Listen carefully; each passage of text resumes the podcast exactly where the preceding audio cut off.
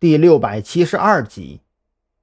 啊，这个呀是当时黑矿场管理层的名单，其中大部分人呢都还在监狱里关着，非法采矿和盗取墓葬两条罪名叠加起来，以他们的年纪啊，这辈子算是完了。孔森不无惋惜的感慨，那些都是聪明人，可往往犯罪的也都是这些聪明人，他们不肯脚踏实地，偏要捞偏门取快财。最后机关算尽，太聪明，反倒是误了自己的后半生年华。这个矿场老板叫马文云，他祖籍是哪里人呢？张扬看完名单之后，一个大胆的联想油然而生。祖籍？你问这个干嘛？孔森有些纳闷。我给你这个的意思是啊，让你帮我分析分析，那帮制作炸药的人。会不会也是在打这个墓葬的主意？孔老哥呀，恐怕事情啊没有你想象的那么简单。张扬深吸了一口气，面容凝重的开口说道：“这里不是说话的地方，你跟我来。”孔森扭头对着司机交代了一番，这才跟在张扬身后走了进去。等孔森坐定之后，张扬先给他倒了一杯茶水，颇有几分感慨。老哥，从目前的情况来看呢，咱们当初的调查方向并没有出错。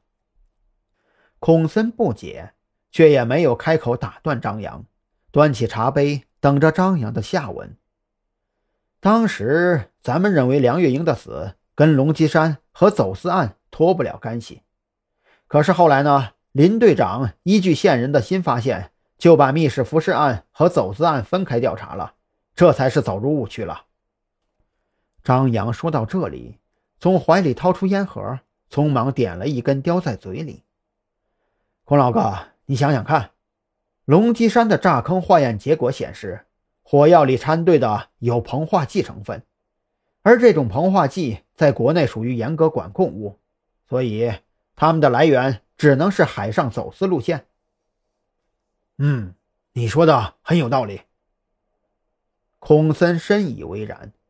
这两件事串起来的确有些关联。那你现在回头想想看，梁月英不但跟走私案有关，而且她的死肯定和龙脊山有关。而且据我推断，她之所以深更半夜跑去龙脊山，很有可能啊，就是在给制作炸药的土作坊运送膨化剂的原料。张扬说到这里，随手扯过一张白纸。摊平放在桌上，用笔在上边画出三个不规则的圆圈。这三个圆圈分别代表梁月英死亡案、龙脊山土制炸药案以及走私案。然后呢？孔森认为，张扬所说的这些都只是一个铺垫，目光不由得越发灼热起来。这个龙脊山下边的墓葬，就是把这三个圆圈连接起来的线条。因为要进入墓道，所以他们需要用掺杂了膨化剂的炸药炸开当年封存墓道所使用的石板。因为需要膨化剂，所以梁月英来到了龙脊山，并且接触到了某个秘密，这才被灭的口。张扬重重地将手中的铅笔拍在了桌子上，面色严肃地开口说道：“老哥，你现在先别管其他乱七八糟的事情了，先去查明白。”这个马老板的祖籍在哪儿？六年前的马文龙一案，其根源很有可能就在这里。毕竟，马文龙家人的死亡时间和矿场发现墓道的时间非常吻合。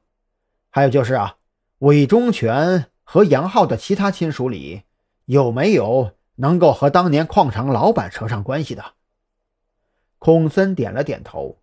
张扬说到这里，他已经隐约猜到了。张扬到底想要说什么？如果这个猜测得到证实，那可就太恐怖了。